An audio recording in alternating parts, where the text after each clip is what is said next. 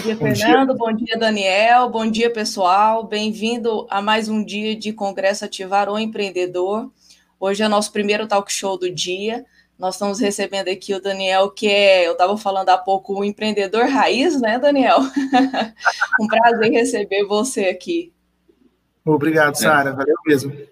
Daniel, seja muito bem-vindo. Eu acho que a sua história de vida vai impactar muito aqui no nosso congresso, para as pessoas que precisam de ouvir. É, eu acho que é o primeiro empreendedor, né, Sara, que a gente tem realmente, assim, que começou por necessidade e começou cedo. Sim. E eu acho que vai ser uma história bacana da gente ouvir, é, das pessoas que estiverem aqui. Aproveitem, anotem, tá? E nosso vídeo, lembrando, nosso vídeo vai ficar disponível para vocês até meia-noite de hoje, tá bom? Então chama teu amigo, chama teu parceiro de negócio, chama teu sócio, que eu acho que vocês vão ter muito a aprender hoje. Bora lá, gente. Sara, tá com você e tá com o Daniel.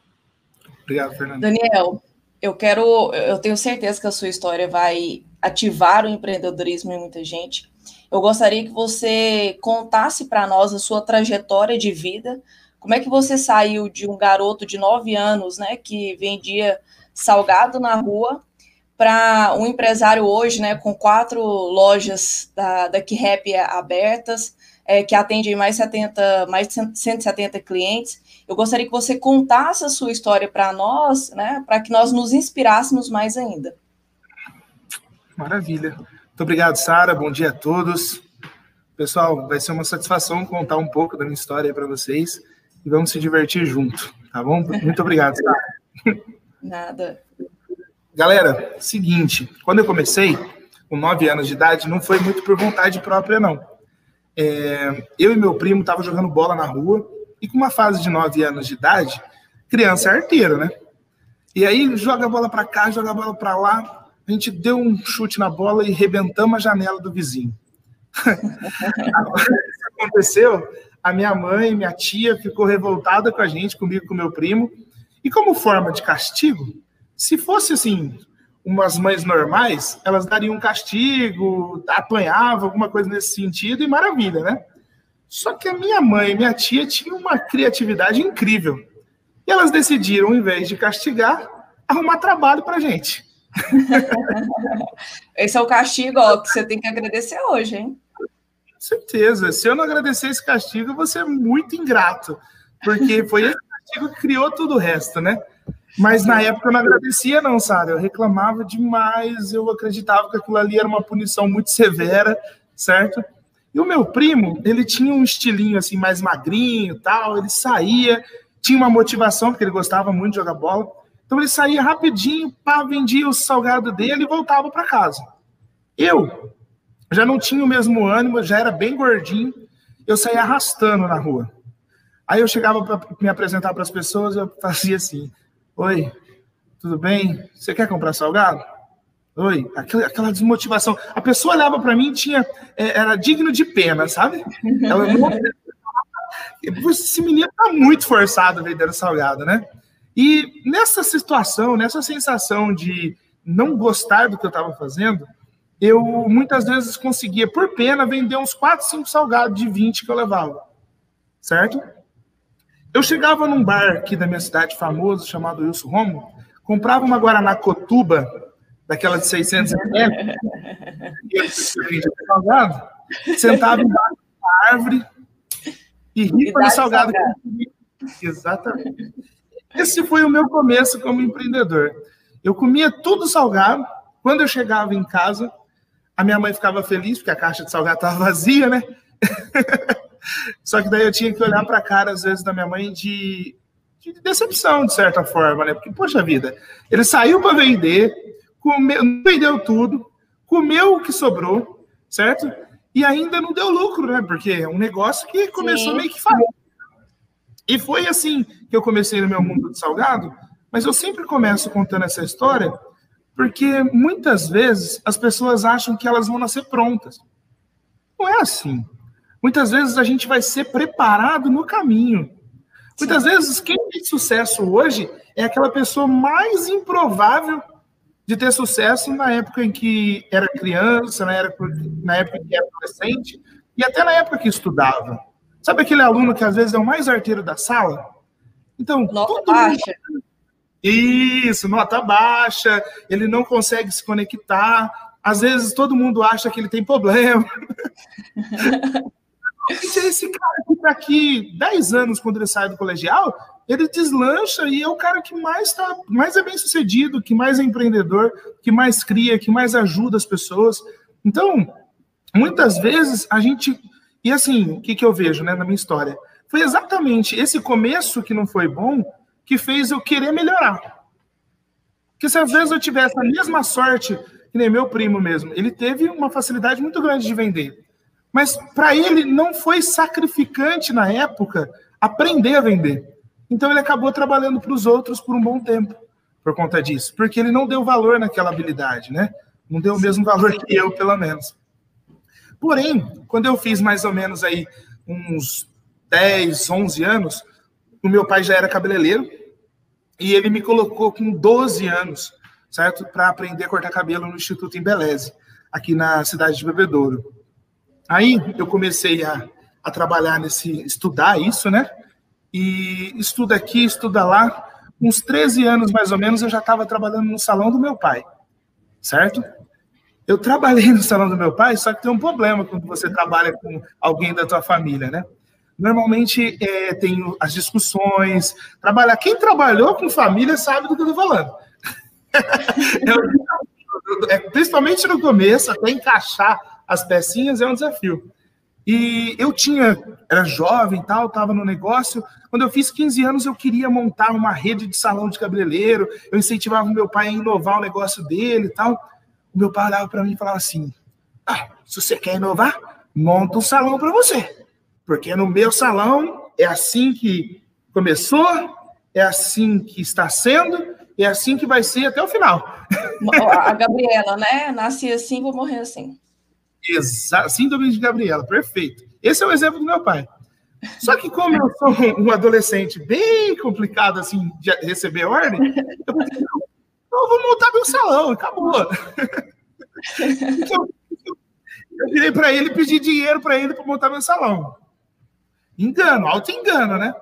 Quando eu cheguei nele, eu falei assim, não, não vou te dar dinheiro para isso, não. Essas fantasias tuas aí, eu não vou investir nisso, não. Quando ele falou isso, ele mexeu com o meu ego. Por quê? Poxa vida, eu preciso crescer, eu preciso expandir, meu pai não acreditou em mim. Então eu vou fazer o seguinte: conversei com a minha mãe, eu estava lendo um livro na época, Sara, eu recomendo para todo mundo, chama Vencendo a, a Própria Crise, de Carlos Wizard Martins. Nossa. É um livro fantástico, ele tem 127 páginas, eu já li ele umas seis vezes. Para mim, esse livro me ensinou muito. Por quê? Ele mostra o começo do Carlos Wizard quando ele começou a ser empreendedor, certo? E eu me inspirei muito nisso. O que, que eu fiz? Virei para minha mãe e falei assim: mãe, faz salgado para mim vender, que eu vou vender na rua para juntar o dinheiro para me montar meu salão. A hora que eu falei isso para ela, eu acho que ela lembrou do passado, sabe? Que ela tomava só. ela olhou com uma cara desculpada. Aí Sara, ela olhou para mim e falou assim: Mas você tem certeza disso?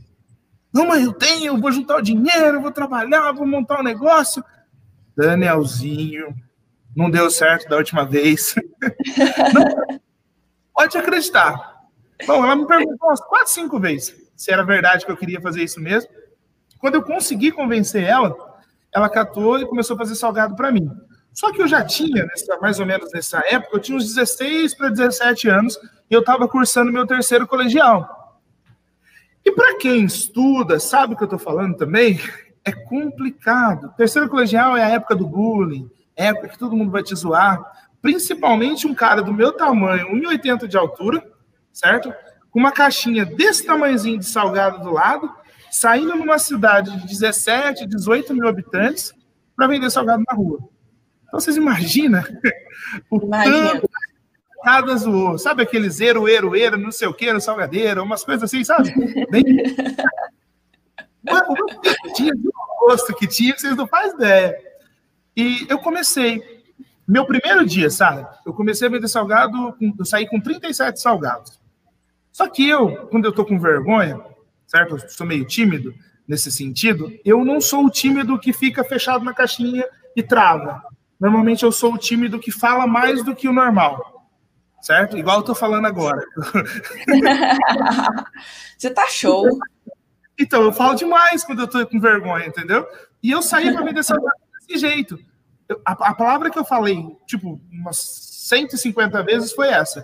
Oi, tudo bem? Quer comprar salgado? Oi, tudo bem? Quer comprar salgado? E eu não parava de repetir isso no primeiro dia de venda. Eu não tinha argumento, eu não tinha lido nenhum livro de venda ainda. E eu saí, oi, tudo bem? Salgado? Salgado? Naquele dia, Sara, eu vendi em 30 minutos 37 salgados. Naquele dia. Aí, no outro dia, eu já vi que a caixinha estava pequena, comprei uma caixa maior. No outro dia, eu vendi em menos de uma hora mais de 50 salgados. Para resumir muita história, naquela semana eu troquei de caixa todo dia, cada dia com uma caixa maior, certo? No último dia, que era sexta-feira, eu estava com uma caixa mais ou menos com 180 salgados. Gigante a caixa, aquela cordinha com o peso do salgado cortava o pescoço, sabe? E aí eu já não vendia mais porque eu queria só ganhar dinheiro, eu queria me livrar do peso, né? Porque quanto mais rápido eu mais rápido eu parava de me machucar. Isso que é ter propósito, né não? Sim, no mais alto nível. Engraçado, o ser humano reflete ou busca de prazer ou diminuição de dor, né? Então, naquela época, eu queria as duas coisas juntas. Você queria é? os dois. Exato. E foi um negócio interessante, porque eu comecei a vender salgado e eu percebi qual a diferença do negócio de. E eu cortava cabelo no final de semana ainda, não parei. Eu cortava cabelo de sábado e domingo, e essa semana eu vendia salgado na rua. O vender salgado na rua era para juntar o dinheiro para montar o salão, certo? E a minha intenção era juntar esse dinheiro e montar meu salão para trabalhar a tempo integral. Eu acreditava no projeto de franquia mesmo.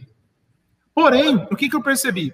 Quando você corta cabelo, você precisa esperar o cliente vir até você.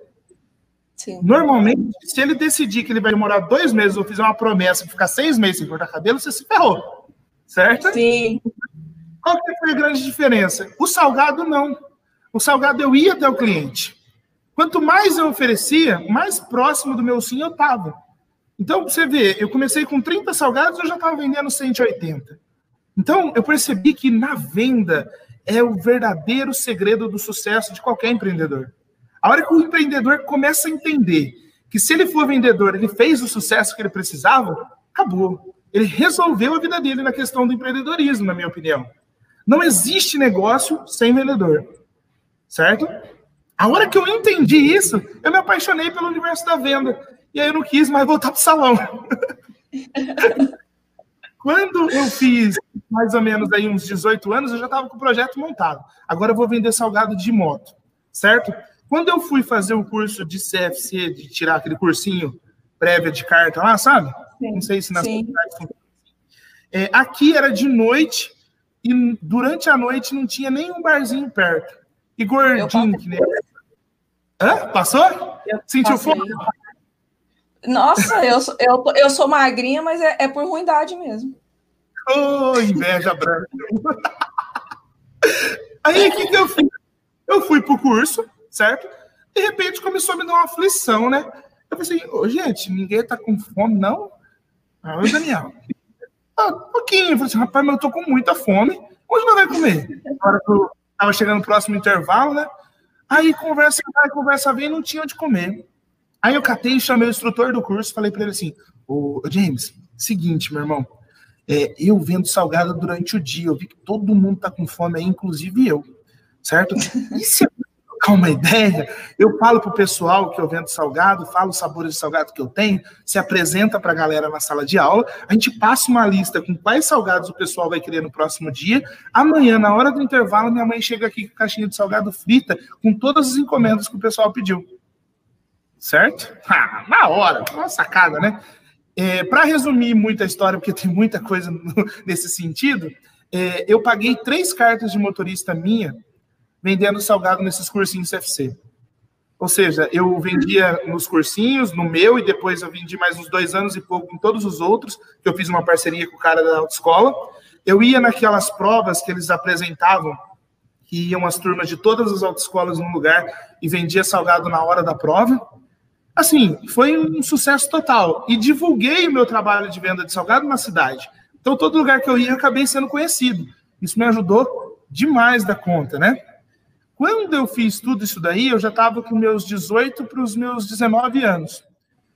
Quando eu fiz 19, e apaixonado por venda, como eu estou te falando, eu virei para o meu pai e falei para ele que eu ia fazer faculdade. Certo? Já tinha esse sonho, né? Aí meu pai olhou para isso, um monte de coisa, tudo acontecendo ao mesmo tempo. Aí meu pai olhou para mim e falou que não ia me ajudar a pagar a faculdade, não, que ele não tinha condições. Certo? Você falou assim: ah, isso Aí, é o tio de letra. Isso, foi mais ou menos isso mesmo. Eu falei, eu só quero o nome do senhor emprestado porque eu não tenho renda fixa e precisava de um representante na faculdade, né? E ele me uhum. emprestou o nome dele, era só que eu precisava.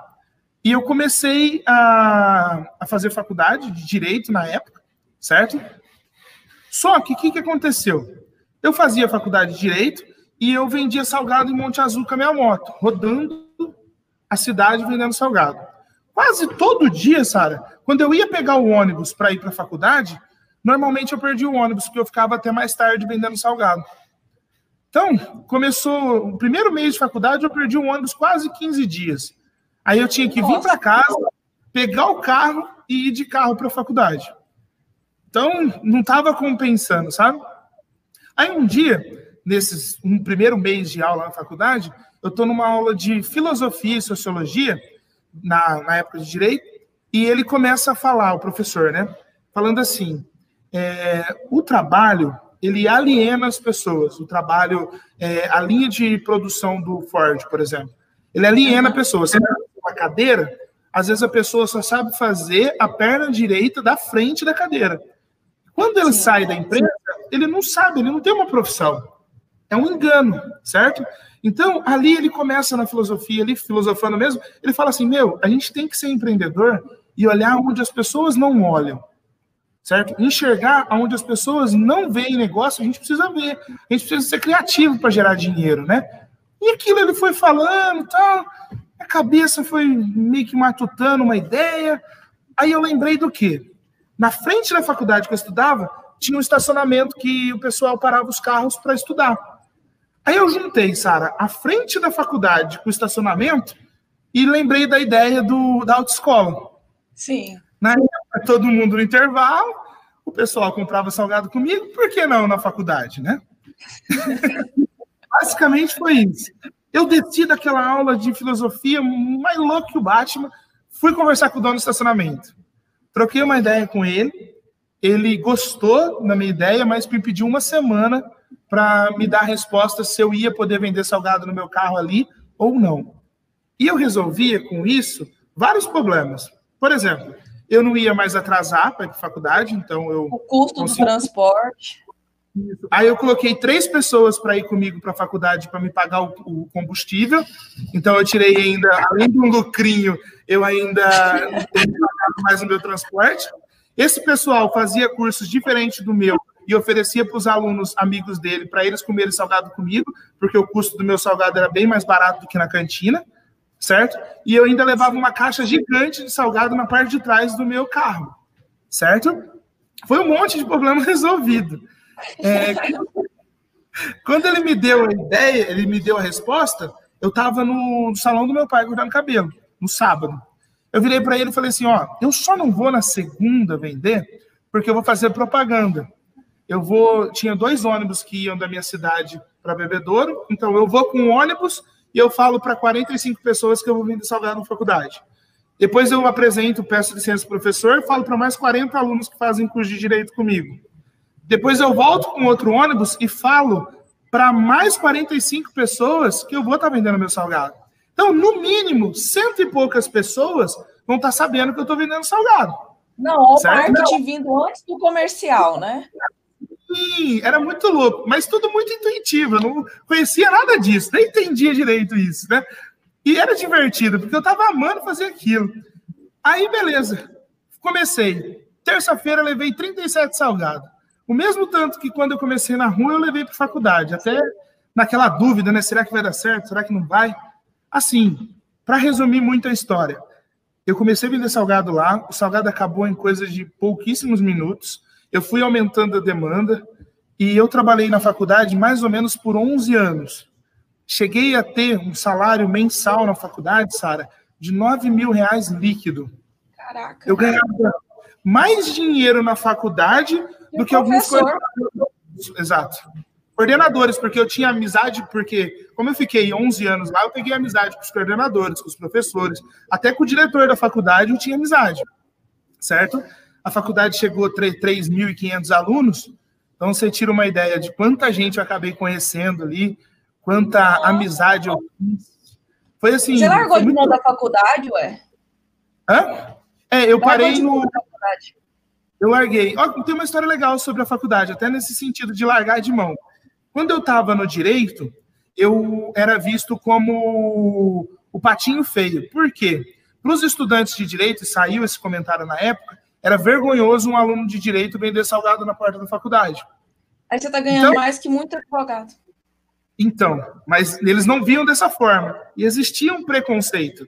Ou oh, você faz direito e vende salgado na porta da faculdade. Isso não existe.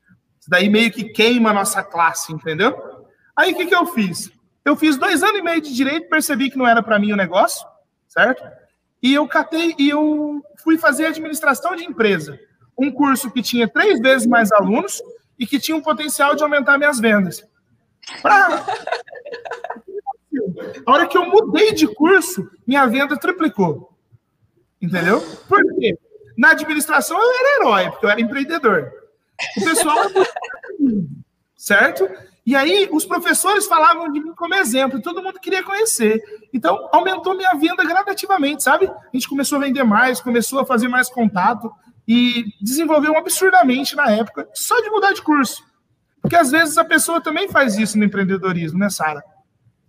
é, a pessoa ela quer vender, mas ela oferece o produto para o público errado. Hum? É verdade. Está no ambiente vezes... errado, né? Exatamente, está no ambiente errado. E a pessoa não consegue enxergar isso, né? O quanto isso é importante, estar tá no ambiente certo, falar da forma certa. Por exemplo, na faculdade, quando eu vendia salgado, você não pode falar com o formal, entendeu? É, bom dia, ou boa tarde, ou boa noite. O senhor deseja qual salgado? Sabe? Não tem como fazer isso, né? Fala, ô, oh, gaúcho, firmeza, irmão. E aí, qual salgado? Tapa nas costas, né? Isso. O, o estudante da faculdade, se você não xingar ele, é uma ofensa. Você precisa xingar ele da faculdade. É um negócio de louco.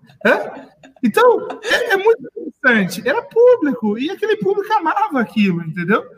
Eu tenho Sim. amigos da universidade até hoje. Pessoas que eu considero, pessoas que eu amo de coração mesmo, e de vez em quando a gente troca ideia. E o que, que eu percebi lá na faculdade? Quando você cria o relacionamento, o cliente é eterno. Nossa, show. E, e às vezes isso não é ensinado em nenhuma faculdade.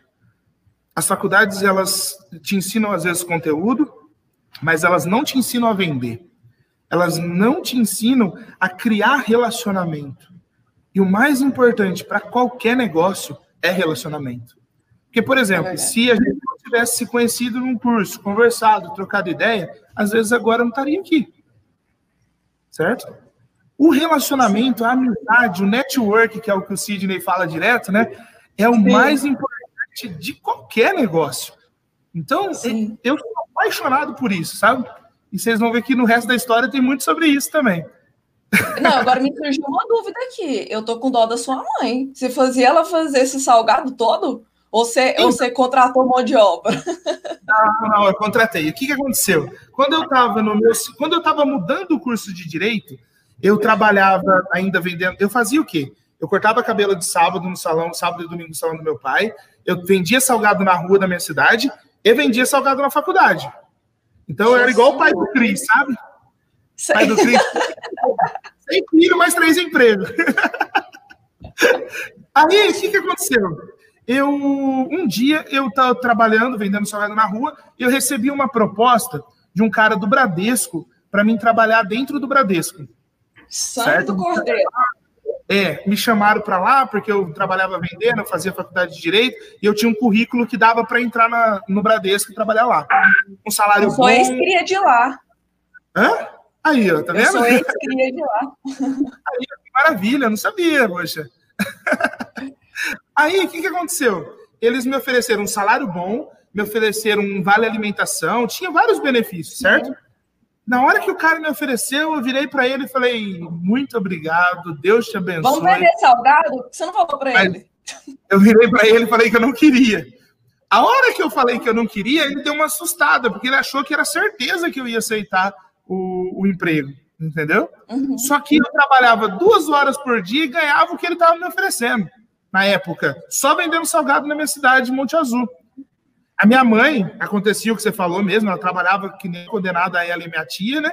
Produzindo salgado, as duas trabalhavam em casa, mas eu já ganhava muito bem vendendo salgado na rua. Não, Aí, feitiço que... virou contra o feiticeiro, né? Elas se é... colocaram de castigo, depois você que colocou ela de castigo. E foi exatamente a minha mãe e a tia do meu primo que quebrou a janela junto comigo. Show! Aí o que aconteceu? Eu cheguei em casa, e ó, ó, ó que situação, hein? A hora que eu cheguei em casa, eu falei pra minha mãe o que tinha acontecido. E quase que eu apanhei. Sabe aquela surra que eu devia ter tomado com nove anos? Quase que eu tomei ela nesse dia. Como assim você não aceitou? Eu trabalhando que nem uma condenada aqui, e eu orando a Deus, pedindo a Deus para te preparar um serviço bom, e você manda embora o serviço? Tá louco? Sara, que o empreendedor tem que romper fronteiras, né? Tem que permanecer assim super firme para poder, naquele, naquele propósito, naquela visão. Às vezes a gente tem que até. É, não é ignorar a palavra certa, mas assim, ir contra quem a gente mais ama, com aquela pessoa que a gente mais ama tá falando, a gente tem que ir contra, a gente tem que, poxa, focar no negócio. Às vezes até incerto, né? Porque a gente agora é fácil falar, né? Você olha para trás, não, agora a gente ri. Mas na hora você fala assim: meu Deus do céu, eu não, eu não sei se eu aceito esse emprego no Bradesco, eu não sei se eu vendo salgado, o que, que eu faço da minha vida. É tenso. Pra mim, nessa época, para mim, era tão certo o que eu queria que eu falei não na hora pro rapaz. E quando a minha mãe virou para mim ficou muito brava comigo, eu virei para ela e falei assim: ó, é, mãe, eu tô pedindo a Deus para mim ser empreendedor, para mim ter meu próprio negócio, certo? E a senhora está pedindo para mim ter um emprego, e eu não quero emprego. Começa a orar para mim ter meu próprio negócio, que daí nós dois alinhamos o pensamento. Pensa no que é uma oração poderosa, assim, sabe? Coisa de Deus, assim. Só foi virar a chave que o negócio funcionou. Você tem ideia? Não deu dois meses. Menos de um mês e meio, eu estava é, tocando uma sorveteria. Um mês e meio.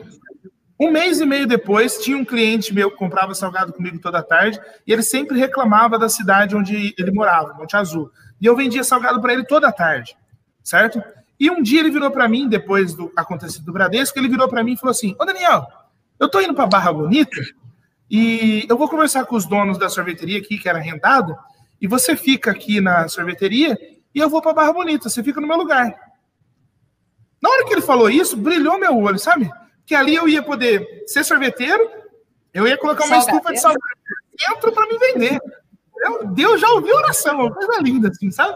Aí, eu virei para ele e falei assim: meu, aceito na hora. Não conversei com meu pai, não conversei com minha mãe, nada. Eu falei: aceito. Aí ele conversou com os donos da sorveteria, os caras gostaram de mim, acharam que eu era um bom comerciante e tal. Fechamos o negócio. Anos, Daniel? 19. 19 anos. Nossa. 19. Aí, Sara, eu virei para eles e falei assim: Meu, mas eu sou salgadeira, eu vendo salgado na rua. E eu queria ver com vocês se eu posso colocar minha estufa de salgado para vender salgado aqui dentro, para a gente melhorar o ambiente da sorveteria, chamar cliente e tudo mais, né? Aí eles viraram para mim e falaram assim: Mas é, a gente não quer participar, não. A gente até deixa você vender tal, mas a gente não quer ter custo com isso aí, não, e também não quer ter lucro com isso. Como assim? Não é. Você toca o salgado seu separado aí, sorvete é sorvete, salgado é salgado. Falei, glória a Deus, aleluia. a hora que eles ofereceram isso, foi, eh, eh, não veio só o meu negócio, veio de graça o meu negócio, certo? E eu aprendi a ser sorveteiro. Esse meu amigo. Para você ver que nem todo mundo tem a mesma visão do empreendedor, né? Olha só, olha só.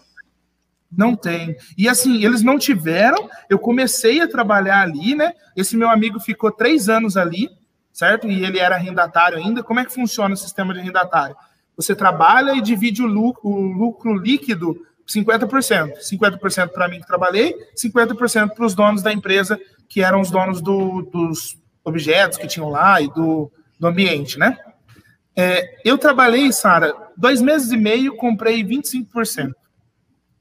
Trabalhei nove meses, comprei os outros 75%. Uau, em menos de um ano, eu já era dono da sorveteria sozinho, vendendo meu salgado e, e vendendo sorvete. O nosso faturamento, quando eu entrei lá, durante dois anos e meio para três, ele dobrou ano após ano. Depois que a gente começou a entrar lá. Por quê? A gente mudou o tipo de receita de sorvete, foi aprimorando, adaptamos as técnicas de venda que eu usava na faculdade para fazer amizade com as pessoas e aumentar o relacionamento com os clientes. Tudo num processo muito contínuo, sabe? A gente foi se aprimorando, leitura de livro, curso, curso do Mastermind, não sei se já ouviu falar, da Fundação Napoleão Hill, sim, fantástico. Sim. Eu fiz aquele curso quando eu tinha 19 anos. Então, 19 para 20 anos. É, esse cara é o cara. Napoleão Hill. Então, o que, que acontece? Eu fui me desenvolvendo nessa questão, certo? E quando eu estava com 22 anos, eu estava com dinheiro guardado, tinha feito Empretec também, já estava com um projeto de expansão. Faltava 15 dias para o meu casamento e a minha sorveteria desabou. O prédio que eu estava era muito antigo, certo? E eu praticamente perdi, perdi tudo do dia para a noite certo? A gente saiu de um, de um prédio que eu pagava aí 800 reais por, por mês para colocar as nossas coisas, porque deu tempo só de tirar as nossas coisas e o prédio caiu, foi sete dias depois ele desabou, ele caiu mesmo, o cara não, não foi nem derrubar, de tão perigoso que estava, né? Ele caiu sozinho, as nossas coisas foram parar dentro de barracões de sindicatos, freezer, estoque de sorvete, Enquanto isso, o meu casamento aconteceria em 15 dias, né? Foi um, um turbilhão de coisas acontecendo. Em janeiro daquele ano, de 2013, eu tinha 40 mil reais guardado e 38 mil reais de conta para pagar em janeiro. Aí eu reuni toda a minha família, minha família estava comigo já, é, e a conversa foi a seguinte: a gente tem um prédio para alugar que é cinco vezes mais caro o aluguel do que o antigo, eu não tenho dinheiro para pagar as contas de janeiro, porque se eu pagar janeiro, fevereiro, eu vou ficar devendo, certo? E eu tive uma ideia aqui, eu queria saber se vocês estão comigo.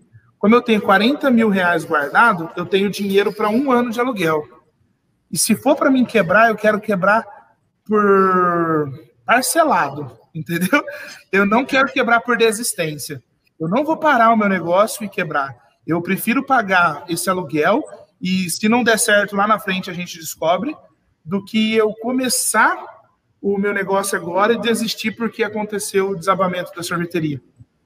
É, a família, todo mundo da minha família me apoiou e foi exatamente isso que a gente fez. Comecei nesse lugar novo, hoje a gente está aqui nesse ambiente diferente, uma sorveteria muito bonita, muito organizada, já tem essas quatro lojas aí que eu falei para você certo?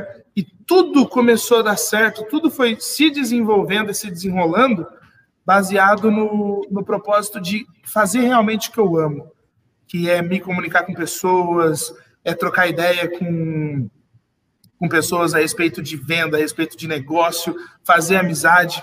Tanto é que quando eu vim para esse prédio novo e estava no ambiente melhor já, na frente da minha sorveteria tem um negócio que é uma loja de um real chamado Criativa.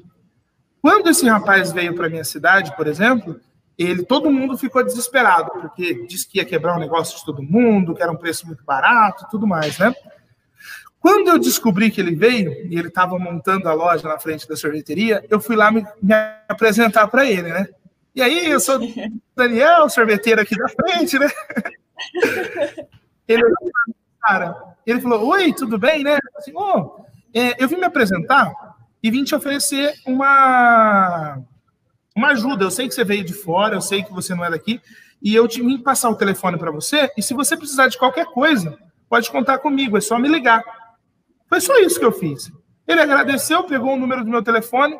Uma semana depois ele me ligou, certo? Que estava vindo um carregamento de que boa para ele e ele não tinha como vir receber porque ele estava em uma outra cidade muito longe. Ele perguntou se eu realmente podia ajudar ele a receber esse produto. Eu recebi esse produto para ele, coloquei no meu estoque aqui, e quando ele chegou, a gente passou para a loja dele, ele agradeceu muito, se tornou muito grato, certo? E ele já tinha três lojas de um real. E quando ele tinha três lojas de um real, eu virei para ele um dia eu pensei, poxa vida, quando ele já tinha aberto aqui, né? Esse cara tem um ciclo de gente muito grande. Você imagina se tivesse meu sorvete lá dentro para vender? Ia vender um monte, né? Aí eu fui lá conversar com ele, né? Não, seguinte, é, você imaginou se a gente colocar sorvete nas lojas, né? Pelo giro que você tem, eu consigo fazer um sorvete legal, com custo-benefício bom, tal. O que, que você acha da gente colocar sorvete nas suas lojas, né? Ele olhou para mim e falou assim: Ô Daniel, três lojas não, tinha quatro lojas. Colina, Olímpia, Severina e Monte Azul. Quatro lojas. Aí ele virou para mim e falou assim: Ô Daniel, eu só não tenho sorvete na minha loja de Monte Azul. Porque todas as outras eu já vendo sorvete. Eu só não coloquei sorvete aqui para não te prejudicar. Aí arrepiei, sabe? Aquela arrepiadinha assim, fala assim: Uau, né? O poder do relacionamento. e aí ele não tinha sorvete na loja dele eu virei para ele, agradeci mais que depressa, né, a consideração, e falei para ele: Poxa, João, eu agradeço por você não ter sorvete aqui, porque realmente não atrapalha as vendas, mas se um dia você precisar de um outro fornecedor de sorvete, pode contar comigo. Certo? Deixei a porta aberta, né? Quando eu saí, demorou uns dois meses mais ou menos. O fornecedor que estava com ele começou a dar umas mancadas de entrega de produto. Ele veio conversar comigo e aí nasceu o meu negócio no ramo de loja de um real.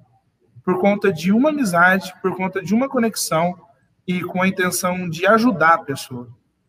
Você tem noção, Sara? Hoje a gente produz é, sorvete para 170 cidades, certo? Caramba. A empresa tem é, 33 funcionários, certo? É, conseguimos muito da nossa expansão por conta dessa produção de picolé. Eu falei para você, a gente estava conversando, eu falei que hoje a gente vende uma média de 600 mil picolés por mês, mas esse ano a gente bate a nossa meta de produzir no mês, produzir e vender, né, um milhão de picolé no mês. Esse é o nosso maior objetivo, maior é, sonho. E tudo isso, se a gente considerar o, o desenrolar da história, veio porque eu e meu primo estavam jogando bola e quebramos a janela de um vizinho. Santo castigo, santa bola, gente, pelo amor de Deus. Fantástico. Eu, eu gosto demais de, de ter passado por esse processo, não mudaria em nada na minha vida. É, e principalmente de estar aqui conversando com você e de alguma forma poder também falar para as pessoas, né? Meu, se eu conseguir, qualquer um consegue. Não tenha dúvida disso. Eu estava falando, estava falando aqui antes, né, da gente entrar, que a gente precisa de histórias assim reais e próximas, né? Porque às vezes a gente enxerga grandes pessoas, grandes autoridades que tiveram um passado também complicado, né? Uma jornada complexa, só que às vezes ele atinge um patamar tão grande que nós aqui nos sentimos muito distantes daquilo. E quando uma pessoa próxima, né, uma pessoa assim, é, tão, tão gente como a gente, né, eu tava brincando, é, conta a sua história, fala, a jornada não é fácil, porque a gente aqui rindo, você falando de uma forma descontraída, de uma forma legal, parece que tudo foi flores, né? Mas a gente sabe que não é.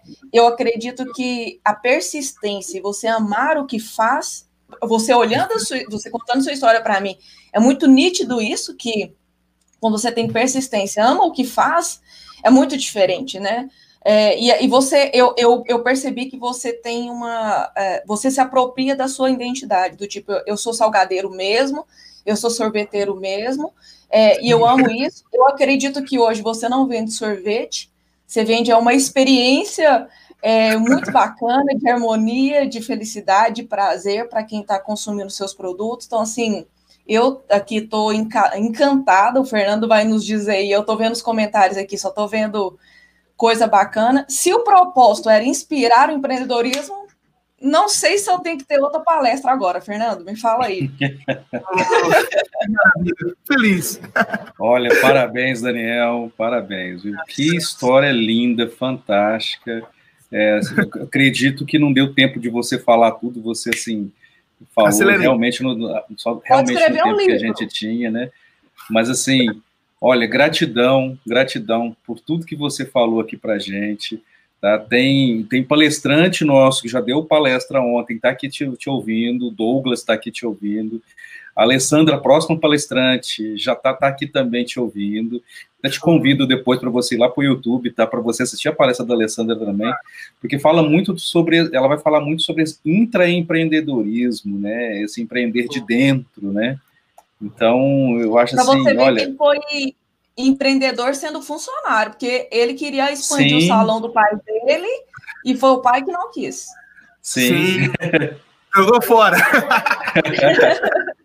Daniel, muito obrigado, obrigado mesmo, gratidão por, pela, pelas tuas palavras. Eu acho que assim foi como nas palavras do, do Douglas, foi show de bola, show de bola a sua palestra. E depois eu queria que você me passasse o teu endereço e contato.